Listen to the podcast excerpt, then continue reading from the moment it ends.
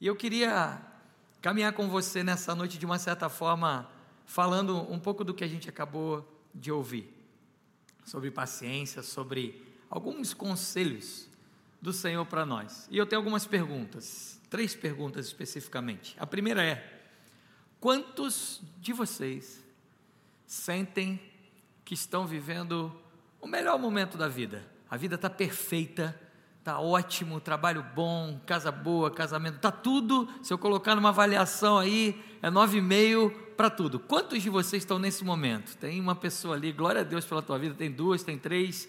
Então, que bênção, como é bom saber que vocês estão vivendo um momento maravilhoso, cheio de Deus, que Deus abençoe vocês. Segunda pergunta: quantos sentem que a vida está boa? Mas que tem algumas coisas acontecendo que podem melhorar. Algumas crisezinhas, nessa área aqui, pastor, está mais ou menos. Não levantei a mão porque esse momento aqui da minha vida não está legal e eu estou precisando caminhar. Quantos de vocês estariam nesse grupo aí? Um grupo um pouco maior de pessoas, né? Está naquele grupo ali do. Tá bom, mas pode melhorar, né? Tá bom, mas a coisa. Tá, tá bom, mas mais ou menos, né? Quantos sentem que estão vivendo sob uma pressão enorme, as coisas estão um pouco ou muito fora do controle em alguma área, e na verdade talvez nem consigam estar enxergando alguma saída para algumas das situações das quais vocês vivem. Tem alguém nessa condição aqui nessa noite? Algumas pessoas. Bom, quero dizer que, apesar da palavra ser para todo mundo, porque eu creio que a palavra de Deus é para todos, essa palavra é especificamente para você que levantou a mão nesse terceiro grupo. Diretamente para você. Talvez você que esteja na internet aí, não sei em que grupo você está, porque eu não consegui ver a sua mão levantada. É claro que indiretamente essa palavra ela vai também para o segundo grupo. Porque se está tudo bem, mesmo que algumas coisas precisem melhorar, a gente sempre precisa ouvir palavras, porque tem alguém perto da gente que pode ser consolado por nós. Deus pode usar você para ser resposta de Deus na vida dessas pessoas. Então, ouça essa palavra como uma palavra que vai te dar uma ferramenta para caminhar com alguém que está perto de você. E eu fiquei pensando no grupo da primeira pergunta. Eu quase nunca, se não nunca, ouvi mensagens que são dedicadas para aqueles e para aquelas que estão no melhor momento das suas vidas. Infelizmente. Sabe, você comprou o Bitcoin ali na hora certa, e o Bitcoin explodiu, e de repente tinha 2 milhões de reais na tua conta, e você vendeu antes dele cair de novo, e de repente teu filho passou no Enem, e no fundo, no fundo, você não acreditava nem que ele sairia do ensino fundamental. Está tudo ótimo. Tem que ter mensagem para a gente também, né? Que a gente ouve muito pouco mensagem. Eu prometo que em algum momento vou trazer uma para esse grupo, mas não é hoje. não é hoje. Hoje é uma mensagem para o grupo 3 e para todos os outros, porque eu tenho certeza que a gente precisa dessa palavra, ou para a gente, ou para alguém perto da gente. O texto que a gente vai compartilhar hoje traz uma história, e o título dessa mensagem seria Vivendo sob pressão. Vivendo, viver sob pressão. Esse é o título do que nós vamos falar aqui nessa noite. Aquele momento em que tem uma pressão acontecendo e que a gente não sabe muito bem o que pode acontecer, mas que a gente está vivendo ali, sob aquela pressão. E tem uma história bíblica, um texto bíblico muito interessante, que mostra esse momento. Deus promete algo para um homem que mudou de nome, que se chamava Abrão, e em determinado momento se chamou Abraão. Ele promete, ele dá uma promessa que mudaria a nossa história. Essa promessa dada a Abraão, ela mudou hoje coisas que nós acreditamos. Abraão é considerado o pai da fé. Mas no meio do caminho, no meio de uma palavra de Deus que foi uma promessa e até o momento em que essa promessa se cumpriria, pareceu aos olhos de Abraão e de Saraí, que era quem, como ela se chamava na época, que essa promessa não aconteceria. E eles resolvem do jeito deles fazer algo diferente. Pô, vamos dar um jeito, vamos ajudar Deus. E vamos criar um atalho para que essa promessa venha. Eu queria convidar você a abrir a sua Bíblia, no livro de Gênesis, capítulo 16. Na verdade, nós vamos ler o capítulo todo, então você pode deixar a sua Bíblia aberta aí. Gênesis 16. A partir do versículo 1, nós vamos começar no versículo 1. é, não no versículo 4. Vamos ler o capítulo todo. Gênesis 16, versículo 1. Diz assim: Ora, Sarai, Saraí, chame você como você quiser, mulher de Abrão, não lhe dera nenhum filho. Como tinha uma serva egípcia chamada Agar, disse a Abrão: Já que o Senhor me impediu de ter filhos, possua a minha serva. Talvez eu possa formar família por meio dela. Abraão atendeu a proposta de Sarai. Quando isso aconteceu, já fazia dez anos que Abraão, seu marido, vivia em Canaã. Foi nessa ocasião que Sarai, sua mulher, entregou sua serva egípcia, Agar, a Abraão. Ele possuiu Agar e ela engravidou. E quando se viu grávida, começou a olhar com desprezo para sua senhora. Então Sarai disse a Abraão: caia sobre você a afronta que venho sofrendo. Coloquei a minha serva em seus braços e agora que ela sabe que engravidou, despreza-me. Que o Senhor seja juiz entre mim e você. E respondeu Abraão a Sarai: Sua serva está em suas mãos, faça com ela o que achar melhor. E então Sarai tanto maltratou Agar que essa acabou fugindo. E o anjo do Senhor encontrou Agar perto de uma fonte no deserto, no caminho de Sur. Segura um pouquinho, pensa bem no que nós estamos falando, deixa sua Bíblia aberta aí. Olha que história complicada. A Bíblia diz que havia uma época em que o homem podia ter concubinas, mulheres e outras mulheres que ele podia possuir. E isso acontecia nessa época. Deus dá uma promessa para um homem, fala que ele ia ter um filho, e essa promessa não se cumpre aparentemente, a sua esposa falou: Vamos lá, vou dar um jeitinho nesse negócio. Pega uma de suas servas, que devia estar vivendo uma vida como a gente, e de repente vem a patroa dela e fala: Olha, você vai se deitar com meu marido. E acontece isso, como a Bíblia diz, e o que, que acontece? Ela engravida.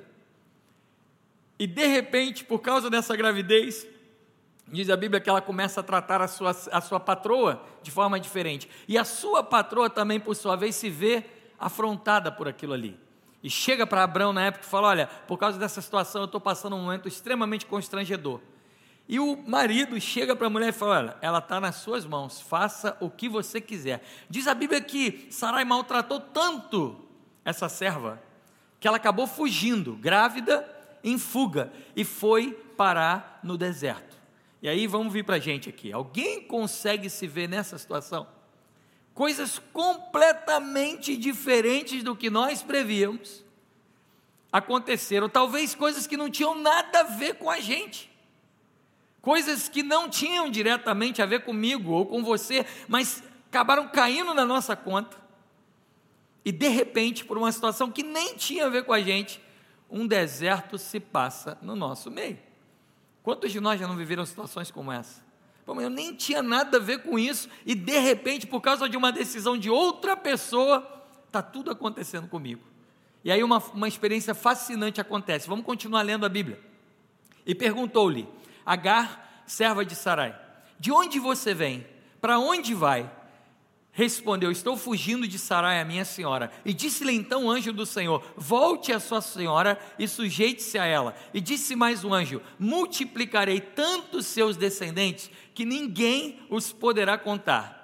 E disse-lhe ainda o anjo do Senhor: Você está grávida e terá um filho, e lhe dará o nome de Ismael, porque o Senhor a ouviu em seu sofrimento. Ele será como um jumento selvagem, sua mão será contra todos e a mão de todos contra ele, e ele viverá em hostilidade contra todos os seus irmãos. E este foi o nome que ela, Agar, deu ao Senhor, que lhes havia falado: Tu és o Deus que me vê. Pois dissera: Teria eu visto aquele que me vê, por isso o poço que fica entre Cádiz e Bered foi chamado Beer Lai Roy. Agar teve um filho de Abraão, e este lhe deu o nome de Ismael. Abraão estava com 80 anos e 6 anos de idade, quando, quando Agar lhe deu Ismael. Vamos lá, vamos voltar para a nossa história. E aqui que eu queria conversar com você. Agar está no meio do deserto, num lugar em que está tudo turvo, vivendo sob pressão. Esse LED não é por acaso, esse painel não está com defeito, mas é mais ou menos assim que Agar via as coisas. Sabe aquele momento que a gente está andando, mas não consegue ver nada? Aquele momento que tudo fica turvo na nossa vida? Às vezes acontece com a gente. E nesse momento acontece uma história maravilhosa. Vem um anjo de Deus e diz para ela: Olha, você vai ter um filho. E eu queria, antes de entrar em dicas, conselhos que esse trecho traz para nós, lembrar para você que somente essa palavra já foi uma bênção. Nesse tempo, ser uma mulher, uma serva, desempregada, fugitiva e, e grávida, era um caos. Certamente a gata estava pensando, cara, o que, que eu vou fazer da minha vida? Para onde eu vou? Como é que eu vou viver? E ainda mais, ela não sabia, porque naquela época não tinha um serviço de ginecologia com ultrassom, com, com foto 3D da criança. E ela não sabia se aquele filho seria um menino ou uma menina. E se fosse uma menina, naquela época seria pior ainda, porque seriam duas mulheres abandonadas e desamparadas. E vem um anjo e fala assim: Olha, você vai ter um filho. Certamente, nesse momento aí, Agar já deve ter levantado a mão para o céu e falou: Graças a Deus que eu vou ter um filho. O meu filho vai poder, inclusive, me sustentar. Eu não estou mais desamparada. É claro que tinha um lado negativo. A Bíblia fala que esse filho não ia ser boa coisa. É muito, eu vou ler aqui para vocês. Olha o que, que diz a, a, a, Bíblia. Esse será como um jumento selvagem. Já imaginou você que é mãe? Alguém chegar para o seu filho e falar assim: seu filho será como um jumento selvagem? Eu já ouvi muita mãe falar: não pode mexer comigo, mas não mexe com meu filho. E aí o anjo fala isso. Ainda diz assim: sua mão será contra todos, e a mão de todos contra ele. Ele viverá em hostilidade contra todos. Eu não sei, a gente não pode aqui afirmar, porque a Bíblia não dá muita margem para a gente, mas na minha imaginação de fantástico, fantástico Mundo de Bob, eu acho que a Agar estava mais otimista do que pessimista. Porque ela, não, tudo bem, isso aí depois eu resolvo, eu boto ele de castigo, eu vou ser mãe, depois a gente resolve esse negócio, mas eu vou ter um filho. Deus me deu um filho. E isso era uma benção. Se você está vivendo sob pressão, eu quero te encorajar com algumas coisas hoje que esse texto traz para nós. A primeira delas, é: Deus está vendo você. Você pode dizer amém para isso? Deus está vendo você. Em muitos momentos da nossa vida, a gente acha que está andando sozinho no meio do deserto. Em muitos momentos da nossa vida, a gente acha que a nossa identidade, na verdade, a gente nem sabe mais qual é. A gente tem uma crise ou algumas crises.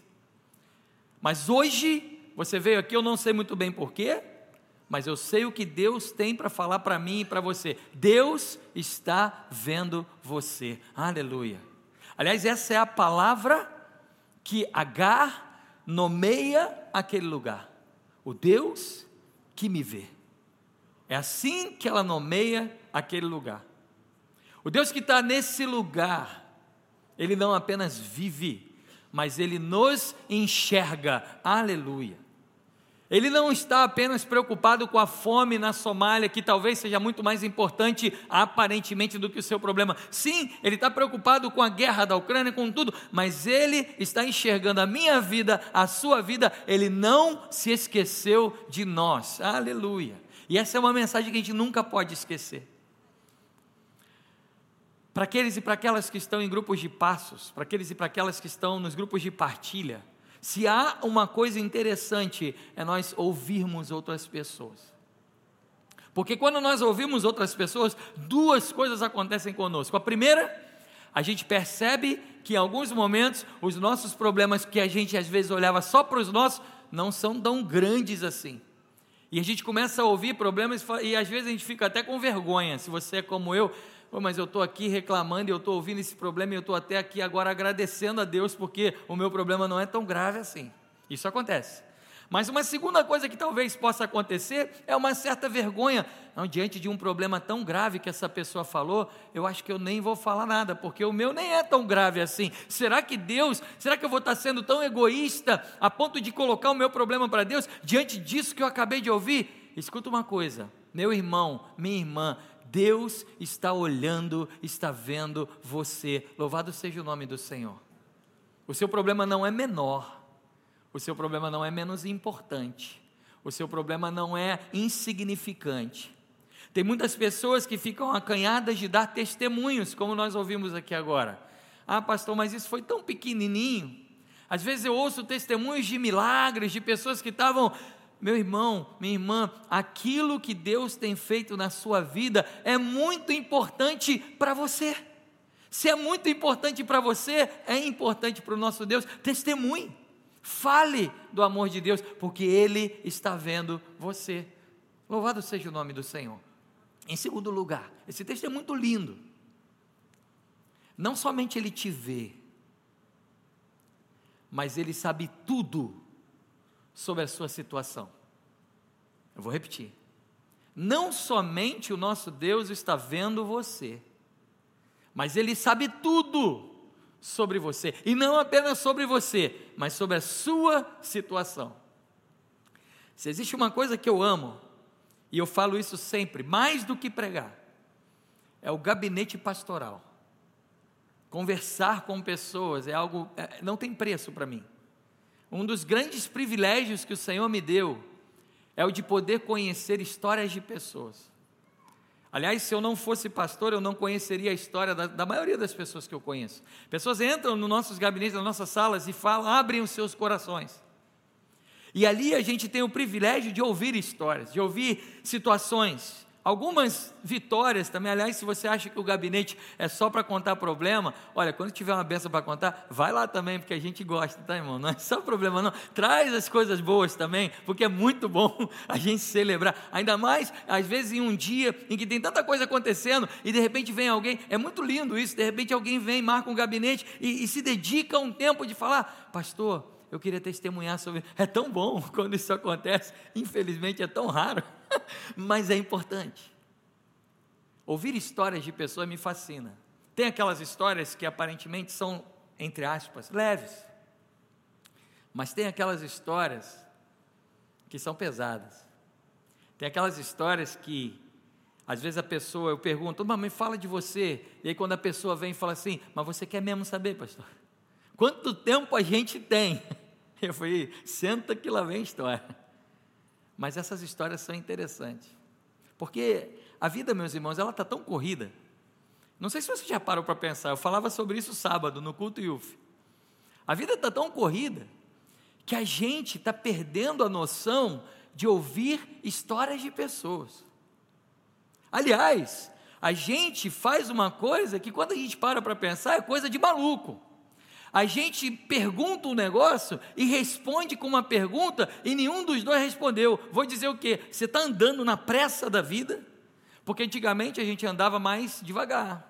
Antigamente a vida era mais slow motion. Às vezes no centro da cidade, não sei quem né, teve aquela experiência de estar ali no trabalho, alguém esbarrava em você, você dava aquela olhada para trás, o que está Hoje em dia, alguém esbarra em você, você já tem um golpe de crave magal, o juiz já jogou, já puxou a bolsa. Está mais complicado hoje. E nessa correria da vida, a gente vê às vezes entrando aqui antes de um culto, antes de uma coisa, você olha alguém e alguém te olha, como é que a gente fala? Tudo bem? E como é que a pessoa responde? Tudo bem? Um pergunta, o outro pergunta e ninguém respondeu. Tudo bem? Tudo bem? E ninguém sabe se está tudo bem. É só comigo isso ou isso acontece? A gente responde com uma pergunta e no final ninguém respondeu nada. E ninguém sabe se está tudo bem. A minha crise é: será que se você entrar aqui em alguma quinta-feira ou domingo ou outro dia e olhar para alguém e falar, e aí, tudo bem? E a pessoa virar, não, não está tudo bem. Será que você vai ter o tempo de parar? Peraí, senta aqui. Me conta o que está acontecendo. A gente está perdendo essa dinâmica. Mas o anjo do Senhor, e esse, esse é o conselho para nós, mostra para mim e para você que Deus não apenas te vê, mas Ele sabe tudo sobre nós. Louvado seja o nome do Senhor. O anjo do Senhor chega para essa mulher e faz uma pergunta: Você está indo para onde? Você está vindo da onde? E essa, e essa mulher responde: Não, eu tô, estou tô fugindo da minha serva. E o anjo vira para ela e fala: Você está grávida? E ainda mais, fala coisas que ela nem sabia. E chega para ela e fala: E você vai ter um filho.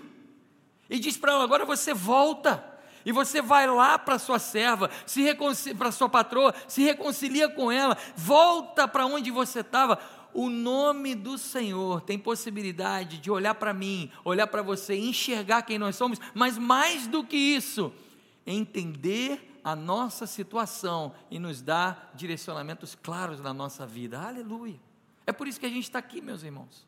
É por isso que a gente vai numa igreja. É por isso que há um mistério na igreja. Aliás, Jesus sempre mostra isso na Bíblia. Numa outra história, numa outra fonte, é interessante que essa história está numa fonte, numa outra fonte, Jesus se encontra com uma mulher samaritana. E acontece a mesma coisa, com outras palavras. Ele começa a falar com ela, pede uma coisa, e aquilo era só um pretexto, e ela começa a falar, e ele fala tudo o que ela estava vivendo, e ainda mais, fala: seu marido aí nem ele é. E de repente ele transforma a vida daquela mulher. Eu não conheço bem todos vocês, mas o Senhor, o dono dessa igreja, conhece a sua vida. O dono dessa igreja trouxe você aqui nessa noite para te dizer que ele não se esqueceu de você. Para te dizer que além de não ter esquecido de você, ele conhece mais do que você mesmo a tua situação de vida nesse momento. E ele tem palavras de vida eterna para mim e para você. E quando nós olhamos para o nosso Deus e falamos, Senhor, tá bom então, o que, que eu faço? Porque essa é a melhor pergunta nossa. A gente está tão acostumado no mundo em que a gente tem que ter resposta para tudo, que a gente se esquece que a melhor resposta é dizer para Deus: Senhor, para onde nós iremos? Se só você tem palavras de vida eterna. Ele conhece a sua história. Ele conhece o que você está passando agora. Ele conhece o que você passou. Ele conhece o porquê de você estar aonde você está agora. Às vezes a gente entra naquela paranoia: ninguém me entende, ninguém sabe que eu não tinha nada a ver com isso. O nosso Deus conhece a nossa história. Ele sabe exatamente o porquê de nós estarmos onde nós estamos. E Ele nessa noite mostra para mim e para você que Ele não nos abandonou. Em terceiro lugar, esse texto mostra algo tremendo. Esse texto mostra para mim e para você que o nosso Deus que te enxerga, o nosso Deus que me enxerga, o nosso Deus que conhece a nossa história, Ele está trabalhando na nossa situação e através da nossa situação. Ah, pastor, mas eu não consigo enxergar isso não. Não, olha só, Deus está trabalhando na sua situação e através da sua situação. Você pode dizer amém para isso? Porque isso é verdade. Ah, pastor, mas eu não consigo enxergar. Está tudo esquisito, pastor. Está tudo turvo. Está tudo estranho. O Senhor está trabalhando no sobrenatural dele em coisas que nós não conseguimos enxergar. Olha para trás. Olha como Deus está se movendo. Ouve e preste atenção no testemunho que nós ouvimos aqui agora, de uma pessoa que entra numa igreja sem uma previsão de um futuro e, através de pequenos atos, pode olhar para trás e vir aqui testemunhar de um Deus que não somente a enxergou, mas conhecia a sua vida e estava trabalhando na sua vida e através da sua vida. Esse é o nosso Deus. Pastor, mas é possível? Meus irmãos, domingo pela manhã, eu estava aqui pregando em um dos momentos da pregação, eu falava sobre o ladrão da cruz. Eu falava sobre uma experiência que Jesus teve no final da vida dele na terra com o ladrão. E é interessante porque eu sou uma pessoa muito curiosa, e quanto mais curiosidade a gente tem, quanto mais fundo a gente vai na Bíblia, mais lindo a gente vê, mais interessante e profundo a gente vê o nosso Senhor. Porque o que acontecia ali naquele momento era um ato que acontecia sempre. A crucificação era uma pena de morte dada a muitas pessoas, não só a Jesus. Muitas pessoas morriam crucificadas, e às vezes no mesmo dia. E todo aquele ritual pelo qual nós entendemos e sofremos com Jesus, mas outras pessoas passaram por aquele ritual.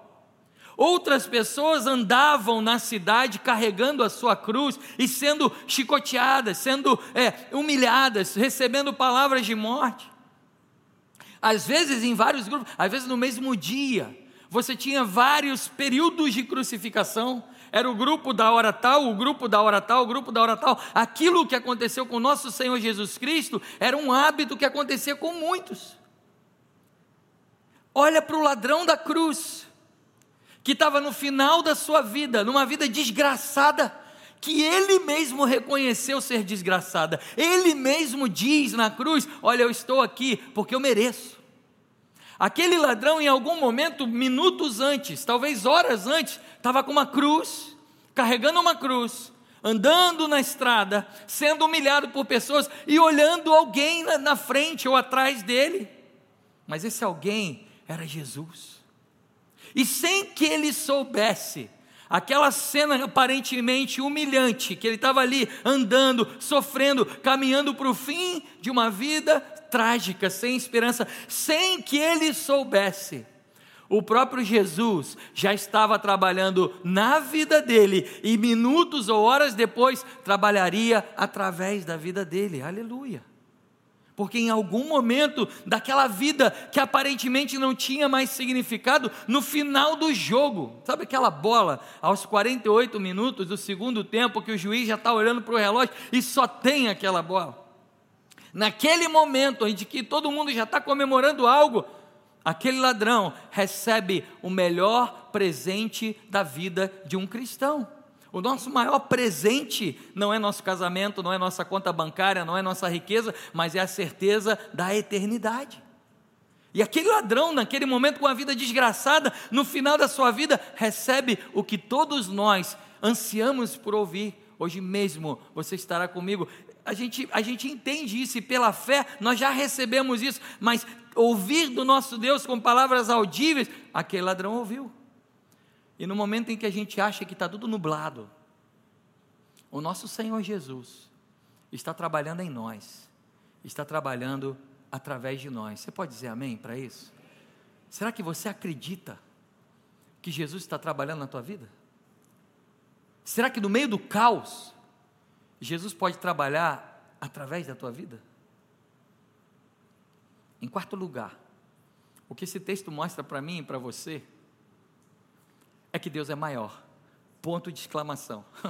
Como assim, pastor? Sim, Deus é maior. Ponto de exclamação.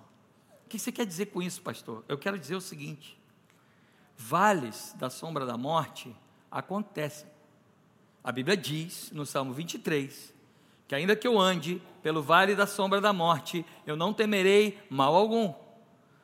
Não é pelo fato de nos convertermos que a vida vai virar uma lindeza sem nenhum problema. Às vezes, num processo de caminhada cristã, um vale da sombra da morte acontece. Às vezes, num processo de caminhada cristã, uma crise acontece. Às vezes, num processo de vida cristã, uma bala perdida atinge alguém. Às vezes o Covid pega alguém. E no meio disso tudo, a gente precisa entender para onde a gente vai correr. Porque é muito interessante. Isso significa e mostra maturidade cristã. Porque as pessoas elas têm vindo à igreja, as pessoas elas celebram Jesus, as pessoas elas louvam Jesus, e muita gente na hora do caos foge de Jesus. Na hora do caos, na hora dos piores momentos, foge da presença do Senhor. Se afasta da comunidade, se afasta da célula, se afasta da igreja. Não, não, não tem mais vontade de ir no culto, pastor. Não estou mais, não mais feliz. Ah, não. Um dia desses eu ouvi uma pessoa falar: Não, pastor, é hipocrisia.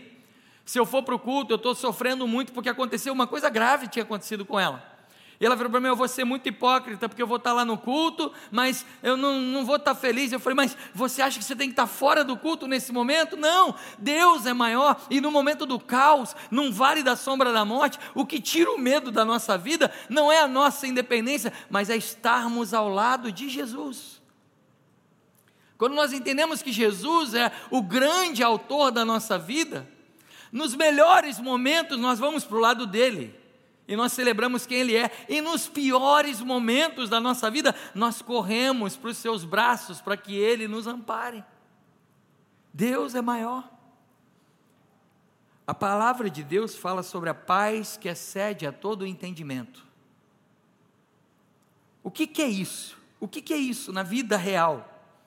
É você, no meio do caos, desfrutar de uma paz que nunca seria possível se Jesus não fosse o centro da sua vida.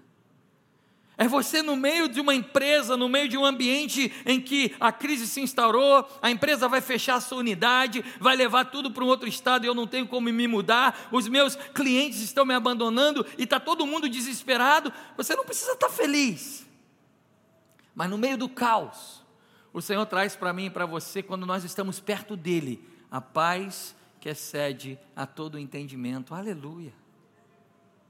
É aquele conforto do Senhor. Nós cantamos uma música que é bíblica que diz: Seguro estou nos braços daquele que nunca me deixou. O nosso Senhor está aqui nessa noite para dizer para mim e para você que Ele é maior do que problemas. Sabe o que significa isso? Você está no meio do caos, você pode até estar tá olhando para situações que estão destruindo alguma coisa, empresa, finança, alguma coisa, mas você tem que entender e dizer o seguinte: Deus, essas coisas são até capazes de destruir isso, mas elas não vão destruir você, e eu quero estar do seu lado. É isso. Existe um pregador muito, muito conhecido no mundo, considerado o príncipe dos pregadores no século XX. Martin Lloyd Jones, um médico, que era médico da rainha da Inglaterra, e entendeu que maior do que a possibilidade dele ser um bom médico seria dele pregar o evangelho. Ele largou tudo e foi ser pregador do evangelho. Ele era muito duro. Ele era muito duro. E eu não sei se eu teria coragem de dizer isso e talvez quase nenhum pastor diria isso hoje. Sabe o que, ele dizia? Ele falava no púlpito da igreja dele todos os domingos. Ele falava assim: Olha, você que na hora que está feliz, comprou o seu iate, comprou o seu barco, a sua nova casa de praia, a sua nova casa de campo e tem se esquecido de vir para a igreja, faz o seguinte: na hora da sua maior angústia, na hora da sua maior tristeza, vai procurar o seu barco, vai procurar a sua casa de campo, porque é lá que você tem encontrado seu refúgio nos momentos de alegria. Ele, ele era muito sério, pegava muito pesado. Ele fala: na hora da alegria, você some, e você é autossuficiente e vai aí comprar suas fortunas. Então, na hora da tristeza, vai buscar consolo nas suas fortunas. É isso que ele dizia. Mas eu, como sou uma pessoa muito amorosa, muito misericordiosa, eu não acho isso não. Eu acho que Deus está aqui para falar para mim e para você o seguinte: olha, eu não te condeno, eu te perdoo, vá e não peques mais. Nosso Deus é maior. Nosso Deus é quem oferece segurança para mim e para você. Em quinto lugar, Deus vai usar sua situação presente em sua situação futura para a glória do seu nome. Eu vou repetir. Deus tem condições e vai usar sua situação presente em sua situação futura para a glória do seu nome. Ah, pastor, mas eu não gosto da minha situação presente, está um caos. Como é que ele vai usar minha situação presente? Eu não tenho resposta para isso. Aliás, eu não tenho resposta para muitas coisas. Mas eu sei. O meu versículo preferido da Bíblia, preferido, está em Romanos 11, versículo 36, que diz: Todas as coisas são por meio dele, para ele e por ele. Por ele, por meio dele e para ele são todas as coisas. A ele, pois, a glória eternamente. Disso eu sei. A soberania de Deus é algo extremamente interessante. Porque às vezes a nossa vida está no borrão, está num borrão louco. Nada faz sentido. Mas o nosso Deus está olhando aquela situação e tem condições de transformar, inclusive, maldições em bênçãos. Quantas pessoas se converteram de verdade na prisão por causa de delitos que cometeram e pagaram as consequências do seu pecado, e quando você vai conversar com essas pessoas, vários escreveram a mesma coisa: Bendita foi a prisão na minha vida, porque foi lá que eu encontrei o meu Senhor. Um dos meus melhores amigos fez uma live. Se você é do Ministério Feminino, The Garden, e você teve o, a oportunidade de assistir a live Mulher, que aconteceu na segunda-feira.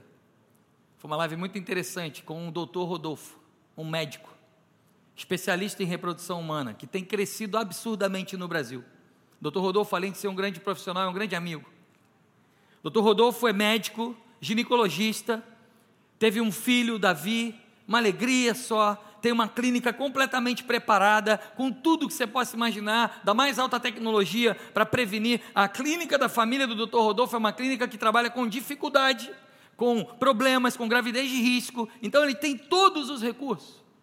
E teve o seu filho Davi, uma alegria, e a sua esposa engravida, e eh, também médica, o pai médico, o sogro médico, o irmão médico, uma família de médicos com toda a tecnologia a seu, a seu favor. E de repente ele engravida da sua segunda filha e a barriga vai crescendo, que coisa maravilhosa. E escolhe o nome da sua filha, Júlia, e a Julinha ali dentro da barriga, dois meses, três meses, quatro meses, cinco meses, sete meses, oito meses, montam um quarto, botam tudo cor de rosa, compram a plaquinha, fazem chá de bebê e tem todas as fraldas. E com oito meses e meio, eu estava morando na Europa, ele me liga, fala: meu amigo, Julinha está aqui, e daqui a um mês ela vai estar tá nascendo, e 24 horas depois, ele me liga de novo desesperado, chorando e dizendo: A minha filha parou de bater o coração dela. E a gente saiu correndo para a minha clínica. E quando eu botei o ultrassom ali, ela estava morta. E com oito meses e meio de gestação de uma filha quase nascendo, ele descobre que essa filha morreu em 12 horas. Pastor, homem de Deus, cheio do Espírito Santo, e entra em crise, e entra no meio de um deserto pede licença pastoral e ele fala: Eu não tenho condições de subir para pregar, porque eu não consigo mais entender. E começa na crise dele a viver várias coisas. E tem todo um tratamento de Deus ali. Um homem de Deus, cheio do Espírito Santo de Deus, mas no meio do deserto. E de repente ele começa a ser ministrado por Deus. E o anjo do Senhor fala com ele: Para onde você está indo? E começa a mostrar coisas para ele e ele resolve, finalmente, depois de um ano e meio, voltar a clinicar. E na sua primeira consulta, primeira consulta, ele se senta numa cadeira e do outro lado vem uma mãe, uma gestante. E essa mulher senta na cadeira dele e desaba em chorar. Ele falou: Pronto, eu achei que ia ficar tudo bem agora. E aí a mulher fala para ele o seguinte: Olha, eu estava grávida, e com oito meses de gestação, oito meses e meio, eu descobri que meu bebê morreu. E eu estou em pânico, eu não sei o que fazer. E aí o meu amigo começa a chorar. Quer chamar o ministério de adoração que não está. E aí ele olha para ela e fala assim: Eu não sei como responder à sua crise, mas eu sei o que você sente. Porque há três anos atrás, há dois anos e meio atrás, aconteceu isso, isso, isso, e aí de repente estavam os dois ali, médico e paciente, chorando num gabinete. E sabe qual é o resumo disso? Esse homem mudou a carreira dele e hoje está voando para trabalhar com pessoas que têm dificuldade em engravidar. Está voando no Instagram, na internet, todo mundo procura isso. Ele, e uma das características que as pessoas falam é: o Senhor é mais humano do que outras pessoas, porque o Senhor parece que entende a minha dor. E sabe o que ele fala para mim? Ele fala: Olha, Gustavo, eu não sei por que eu vivi isso. Eu não sei por que Deus permitiu que eu passasse por isso. Não consigo até hoje acreditar que é vontade de Deus que eu, passe, que eu passasse por isso. Mas de uma coisa eu sei: o Senhor teve possibilidade de agir na minha dor e hoje está agindo na vida de outras pessoas através da minha dor, para que o nome dele seja glorificado. Às vezes, a nossa vida parece que é um borrão e fica tudo turvo. Mas à medida que nós caminhamos com o Senhor, o Senhor vai mostrando para nós um lindo quadro. E aquilo que parece um borrão para mim e para você em muitos momentos da nossa vida, é o pincel do autor e consumador da nossa fé, pintando paisagens que, quando nós olhamos para o hoje, nós não conseguimos enxergar. Mas na Sua soberania, naquele que tem condições de usar a minha situação presente para manifestar a glória dele no futuro, ele enxerga o quadro todo. E aquilo que começa como um borrão, termina como uma linda paisagem diante de quem Deus é e que glorifica o seu nome. Eu não sei como você está, eu não sei o que te trouxe aqui, mas eu sei que Deus tem condições de usar a sua vida, pastor. Mas desse jeito, desse jeito, talvez a sua pior tristeza possa ser uma bênção na vida de alguém. No Senegal existe um ditado: a árvore símbolo do país se chama baobá. É uma árvore linda. E o ditado do senegalês é: quem planta um baobá não vai descansar sobre a sombra desse baobá, porque ele demora quase 100 anos para ficar adulto. E qual o resumo disso? Eu perguntei. Precisamos plantar, porque alguém plantou esse baobá que está sendo sombra para mim hoje. O que nós estamos fazendo hoje, o que nós estamos vivendo hoje, pode se tornar um quadro lindo nas mãos de Deus, mesmo que no tempo presente seja um borrão. Eu quero orar por você. Queria convidar você a fechar seus olhos. Eu não vou chamar você aqui na frente, nós não temos tempo para isso, mas eu queria convidar você a ficar em pé. Eu não sei como está a sua vida. Eu não sei se você está com a vida ótima. Você vai sair daqui nessa noite e vai falar: Senhor, eu sei para quem eu vou falar isso. Se você está com a vida mais ou menos, você vai falar: Senhor, me ajuda. E se a tua vida está um caos, essa é uma noite do Senhor falar: Eu enxergo você, eu conheço você, eu sei quem você é, e o borrão que você enxergava, eu enxergo um quadro lindo sendo pintado para a glória do meu nome. Feche seus olhos, eu quero orar por você. Nós vamos cantar e você vai começar essa oração. Enquanto nós cantamos, você vai falar com o Senhor. Entregue sua vida ao Senhor, entregue sua situação ao Senhor. E logo depois dessa canção, eu quero orar pela tua vida, antes de impetrar a bênção sobre você. Ouça essa canção e cante isso para o Senhor nessa noite.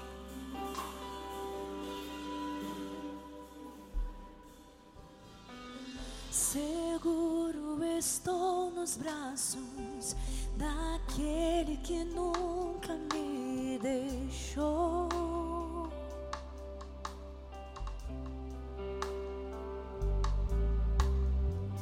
Seu amor perfeito sempre esteve repousando em mim.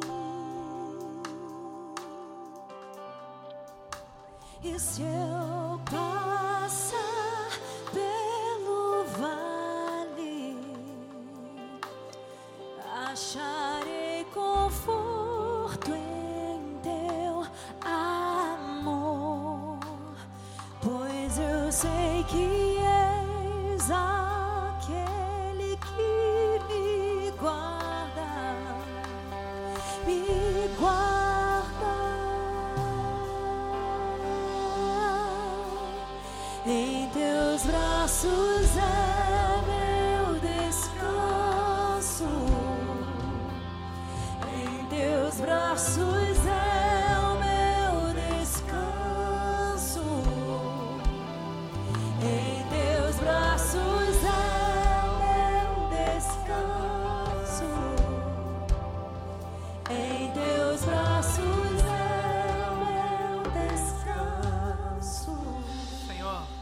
obrigado, Pai, por essa noite.